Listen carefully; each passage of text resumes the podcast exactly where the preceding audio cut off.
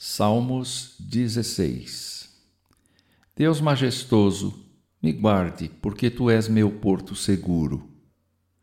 Eu disse a Jeová: És meu Senhor, o único bem e único legado que possuo.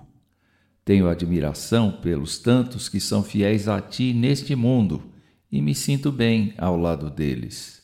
Por outro lado, não comungo com as práticas religiosas dos que não te conhecem ou recusam a adorar-te. Eles sofrerão muito por suas escolhas. Senhor, és o que recebi como herança, e a minha vida está nas tuas mãos para sempre.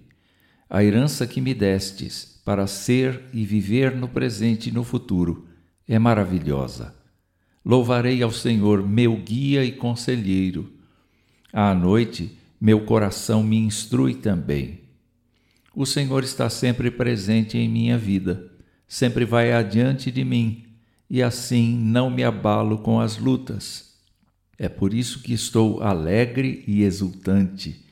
Meu corpo mortal estará sob o teu cuidado, pois não deixarás a minha alma no Seol, lugar de mortos nem permitirá que a corrupção do corpo de teu santo venha a acontecer.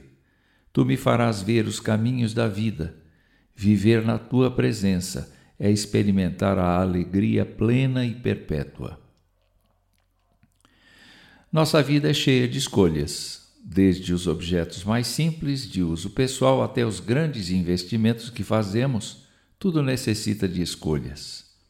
Davi, o autor deste salmo, chegou a ser rei de Israel e fez muitas escolhas na sua vida, porém a maior delas foi de natureza transcendente, porque apegou-se a Deus. Todas as suas demais escolhas passaram a ser derivadas dessa decisão fundamental. O resultado? Um homem que foi aprendendo a confiar em Deus e viver sob sua direção acreditando na amizade eterna dele e em sua providência após a morte física. Há muitos que veem o salmista Davi como tipo de Jesus Cristo neste salmo, especialmente porque Jesus, quando esteve entre nós, pautou sua vida pela obediência irrestrita à vontade de Deus até a morte de cruz. Como ele próprio havia antecipado, a Bíblia declara a ressurreição de Jesus no terceiro dia após sua execução, fato testemunhado por muita gente. Diante das autoridades céticas acerca da ressurreição de Jesus, seus discípulos citaram em sua defesa o Salmo 16: Pois não deixarás minha alma no Seol, lugar de mortos, nem permitirás que a corrupção do corpo de teu santo venha a acontecer. As afirmações de Jesus sobre ser a ressurreição e a vida, sobre a eternidade e a sua vitória sobre a morte dão a todos os que creem nele a esperança de vida eterna.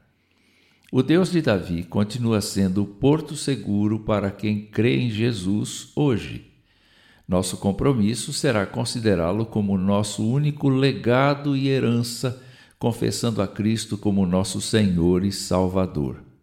Certamente as promessas divinas ditas a Davi três milênios atrás serão plenamente realizadas em nós. Pense nisto.